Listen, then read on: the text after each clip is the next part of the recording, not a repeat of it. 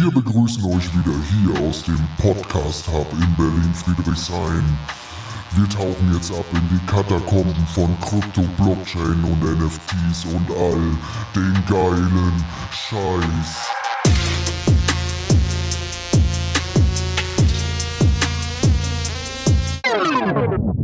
Das ist Berlin, verstehst du? Yes, yes, yes, wir sind zurück mit einer brandneuen Folge und heute wollen wir mal nicht über Airdrops reden, heute wollen wir mal über unseren großen, orangenen, wahnsinnigen Bitcoin reden. Und zwar ist es ja so, die einen oder anderen haben es mitgekriegt, weil mittlerweile ist es auch äh, medial prominent, dass Bitcoin wieder über 50.000 Dollar gestiegen ist. Wir notieren heute bei über 52.000 Dollar. Wir sind sehr, sehr schnell ähm, gestiegen. Und woran liegt das? Na, zum einen an den äh, ETFs, die gelauncht worden sind am 11. Januar diesen Jahres. Da gab es ja eine ganze, ganze Reihe von Anträgen, die allesamt äh, bewilligt worden sind. Von BlackRock über Fidelity, über ARK, Bitwise, FunEgg, ähm, Wisdom Tree, ja, äh, also eine ganze, ganze Reihe der äh, großen Player der Finanzindustrie geben jetzt quasi Bitcoin-ETFs aus, beziehungsweise verkaufen diese Produkte. Und am Anfang, nämlich nach dem 11. Januar, war es halt so, dass, äh, dass wir einen großen Verkaufsdruck gesehen haben, nämlich äh, von Grayscale. Grayscale hatte ja vorher einen Bitcoin Trust, das ist quasi ein anderes Instrument als ein ETF was genau das für ein Instrument ist, brauchen wir jetzt so gar nicht erklären, ist so gar nicht so wichtig. Fakt ist, dass wir noch so ein bisschen Player in Grayscale in, investiert hatten, die quasi noch Außenstände hatten und jetzt mit dem ETF die Möglichkeit hatten, äh, quasi äh, ihre Sachen zu verkaufen. Und es gab natürlich auch eine Menge Leute, die letztes Jahr darauf gewettet haben, äh, dass dieser ETF kommt und dass sie eben äh, mit, mit einem 40-prozentigen Discount quasi Bitcoin kaufen konnten. Das war ein sehr, sehr guter Trade. Ähm, ich habe den nicht gemacht, weil für mich machen solche, Finanzinstrumente gar keinen Sinn. Da gibt es auf jeden Fall äh, bessere Alternativen einfach am, am Kryptomarkt. Ähm, jedenfalls gab es sehr, sehr viele Leute, die eben äh, GBTC letztes Jahr gekauft haben, jetzt einen sehr, sehr großen Gewinn hatten und eben jetzt auch äh, verkaufen konnten mit einem sehr, sehr großen Gewinn. Und du hattest eben auch noch dazu so Player drin, die eine große Anzahl von Shares hatten, wie ähm, FTX beispielsweise. Die, die hatten, glaube ich, anderthalb Milliarden oder so allein verkauft. Also eine relativ große, ähm, eine große, eine relativ große Zahl, relativ großes Volumen und eben aber auch noch ähm, äh, Genesis, ne? Die ich komme gerade nicht drauf, wie sie heißt, die Group. Ist auch egal. Auf jeden Fall hatten wir noch so ein bisschen äh, Shady Player drin, die eben jetzt auch nochmal gezwungen waren, verkaufen zu müssen. Einfach weil sie ihre äh, Schulden tilgen mussten. Und deswegen waren die äh, äh, Nettozuflüsse in den ersten Tagen äh, größtenteils negativ. Und das hat jetzt mit der Zeit abgenommen. Ja, und wenn wir uns jetzt mal anschauen, wo wir im Moment stehen, dann ist es so, seit 11. Januar ähm, haben wir über die ETFs Zuflüsse bekommen von 10,5 Milliarden. Das muss man sich mal vorstellen. Ne? Also das ist schon krass. Und Abflüsse insgesamt von äh, 6,5 Milliarden über Grayscale. Also das heißt Nettozuflüsse jetzt bei 4 Milliarden. Und von den 4 Milliarden sind alleine 1,2 Milliarden in dieser Woche dazugekommen. Also wir sehen, ähm, dass dieser Trend sich auf jeden Fall fortsetzt. Äh, wir haben diese Woche von äh, Grayscale netto, ähm, also Net Outflows gesehen von 168 Millionen. Und äh, unser BlackRock hatte allein 868 Millionen Zuflüsse. Fidelity 316. ARK hatte 75 Millionen. Bitwise 44 Millionen.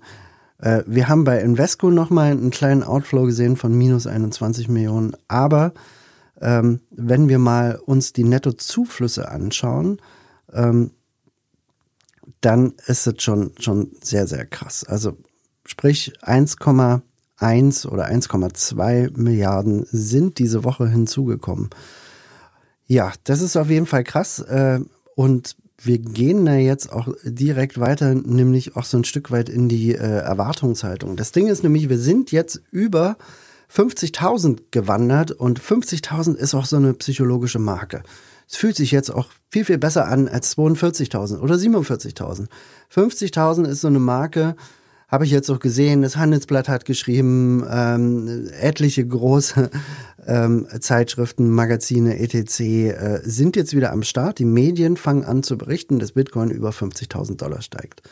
So, das heißt jetzt natürlich, äh, dass wir, dass wir auch in so eine, in so eine leichte FOMO-Blase reinrutschen.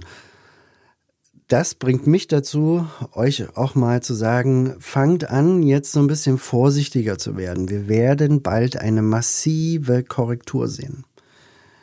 Ich denke, wir werden oder wir haben das Potenzial, einfach weil es charttechnisch Sinn macht, bis auf äh, 57.500 äh, Dollar zu wandern. Das ist jetzt nicht so weit weg, das sind 10 Prozent. Ne? 10 Prozent sind definitiv möglich. Es ist natürlich sehr, sehr viel auch davon abhängig, ähm, wie viel ähm, gehebeltes Kapital wir am Markt haben, wie groß die Open Interest ist. Ähm, wenn wir jetzt relativ viele Shorts am Markt sehen, äh, die sich positionieren, die werden erstmal mit Sicherheit wegliquidiert. Ähm, dafür müssen wir aber erstmal wieder kurz in Richtung 49 wahrscheinlich gehen, damit die Shorts sich sicher sind äh, bei ihrer Wette, um dann halt weg zu liquidiert zu werden innerhalb von wahrscheinlich ein, zwei Tagen. Ich denke, 57.000 ist durchaus realistisch, äh, dass wir das sehen werden in den nächsten äh, zwei bis vier Wochen. Und dann gehe ich schon davon aus, weil wir das auch einfach in der Vergangenheit immer gesehen haben, dass wir nochmal wirklich stark korrigieren. Und ich rede jetzt nicht von 10 Prozent. Ich rede jetzt nicht davon, dass wir von äh, 57 auf 52 korrigieren, sondern ich gehe eher davon aus, dass wir äh, von 57 auf in etwa 45 oder sogar 40 korrigieren werden. Ne? Also das heißt, dass wir nochmal fast 50 Prozent, 50 Prozent ist vielleicht ein bisschen viel, ähm, dass wir aber in Richtung 45 nochmal drehen und damit auch die ganzen äh, Longs dann in, einer, in einem Kaskadeneffekt wegliquidiert gehen, äh, wegliquidiert sehen. Meistens ist es so, dass, dass solche Abverkäufe beziehungsweise diese Liquidierung ähm, an bestimmte Marken gebunden sind. Ihr seht das auch, ihr könnt das ein, einsehen bei CoinGlass beispielsweise, wo diese Marken sind. Und äh, ich sag mal, dieser, dieser Preis äh, Preisabschwung, der dauerte immer ein bisschen länger als dieser Aufschwung. Also wenn wir halt von, ich sage mal, 40 auf 50 wandern, dauert das bloß ein paar Tage. Aber wenn wir von 57 auf, äh, ich sag mal, 45 wieder zurückgehen, wird es mehrere Wochen dauern. Ich gehe davon aus, weil wir es immer gesehen haben, dass wir in Richtung Halving nochmal richtig dampfen werden. Ähm, deswegen werdet ein bisschen vorsichtiger. Es wird der ein oder andere Altcoin äh, jetzt nach oben kommen, ähm, vielleicht ein 2-3x machen, aber die werden auch wieder korrigieren um 50 Prozent. Ne? Ähm, und was das für die Mathematik bedeutet, könnt ihr jetzt mal selber nachrechnen, wenn wir nämlich äh, 300, 400 Prozent auf einen Altcoin machen und äh, der nochmal 50 Prozent äh, korrigiert, dann seid ihr immer noch massiv im Plus. Ne? Dann kommt das Halving. Halving äh, wahrscheinlich Mitte April wird sehr, sehr spannend. Ähm, hat immer so, so einen gewissen indirekten äh, Einfluss. Da ist es halt so, dass, äh, dass, der, äh, äh dass die Miner Rewards von täglich 900 Bitcoin auf 450 abgesenkt werden. Und was es äh, bedeutet mit einem, äh, mit einem Nachfrageanstieg. Also das heißt, die Leute kaufen wie blöde und die Miner haben weniger Bitcoins, um die äh, quasi verkaufen zu können. Und das wird tendenziell nicht sofort, aber tendenziell dazu führen, dass der Preis steigt. Das war halt immer so. Und Ende des Jahres, beziehungsweise im November, Oktober, November, haben wir auch nochmal die US-Wahlen. die auch nochmal eine sehr, sehr prägende Rolle spielen werden, wie sich der Preis entwickelt. Warum spielt es eine Rolle, diese US-Wahlen? Also zum einen ist es so, ähm, ja, wird sich der eine oder andere fragen, äh, warte mal, Steffen, US-Wahlen, das ist doch nur relevant für die USA. Die US-amerikanischen Finanzmärkte dominieren das gesamte Marktgeschehen. Und wenn sich in äh, Amerika eine Regierung ändert, beziehungsweise Wahlen anstehen, dann ist es so, dass die aktuelle Regierung sich auf jeden Fall so positionieren will und muss, dass sie wiedergewählt wird. Das heißt, ähm, das machen die üblicherweise damit, dass, dass sie, äh, ich sag mal, Aktionen machen, die die Märkte pumpen lassen. Und auch nochmal einen positiven Ausblick geben, ähm, das machen dann über Regulation oder ähm, über makroökonomische ähm, Eingriffe etc. Und dann wird es natürlich auch nochmal den Gegenspieler geben. Also das heißt, Biden ist ja gerade an der Macht. Biden will mit Sicherheit auch wiedergewählt werden. Und wir haben auch Trump auf der anderen Seite, der natürlich auch gewählt werden will. Und die werden alle probieren, die Leute auf ihre Seite zu ziehen und Dinge zu versprechen. Und von diesen Dingen, die versprochen werden, werden auch sicherlich 50, 70 Prozent vielleicht umgesetzt. Ähm, und das Ding ist, das wird sich positiv auswirken am Ende auf Bitcoin, auf die Märkte, also auf die globalen Finanzmärkte.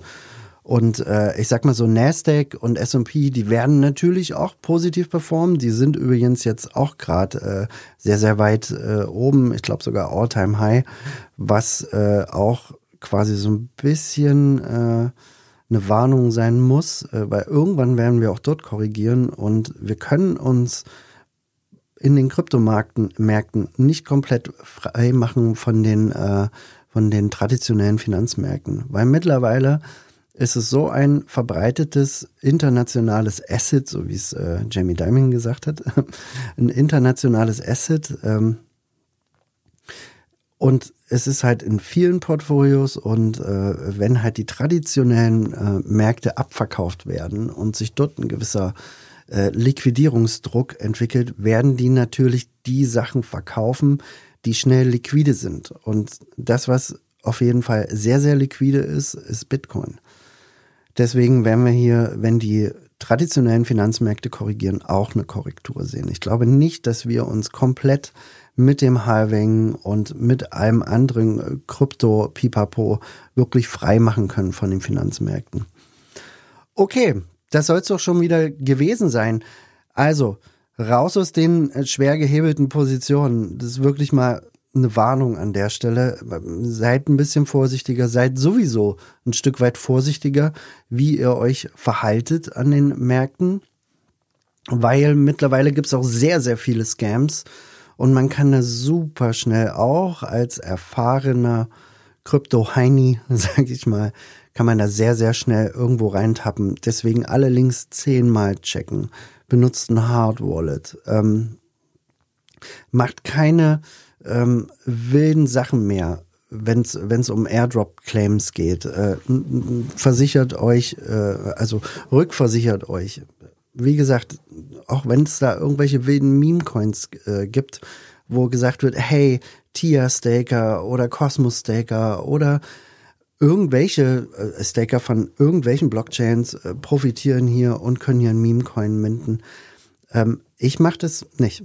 Also ich werde in diese, in diese, ich habe das letztens gesehen, gab's äh, was von, ich glaube, Unicorn, so, so oder so ähnlich hieß das für Cosmos und Tia Stacker. Ähm, das sind so kleine Projekte, das kann, das kann natürlich super funktionieren. Ähm, seid aber vorsichtig dabei. Das sind kleine Projekte mit, und du weißt halt nie, was dort hinter diesem Smart Contract steht. Also deswegen und wenn ihr äh, quasi Airdrop-Claims seht, auch von den offiziellen Seiten, wartet eins, zwei Tage ab. Manchmal hacken die den Discord, manchmal hacken die auch die Twitter-Seite. Wartet ab, bis, ich sag mal, äh, die Masse schon mal losgerannt ist und wenn, wenn ihr das Gefühl habt, okay, das hat bei vielen Leuten funktioniert, ohne dass sie auf die Fresse geflogen sind, dann könnt ihr das natürlich auch machen. Also so mache ich das. Ich gebe euch nur einfach meine Sichtweise mit. Okay, das soll schon wieder gewesen sein für heute. Und die nächste Folge wird der Hammer.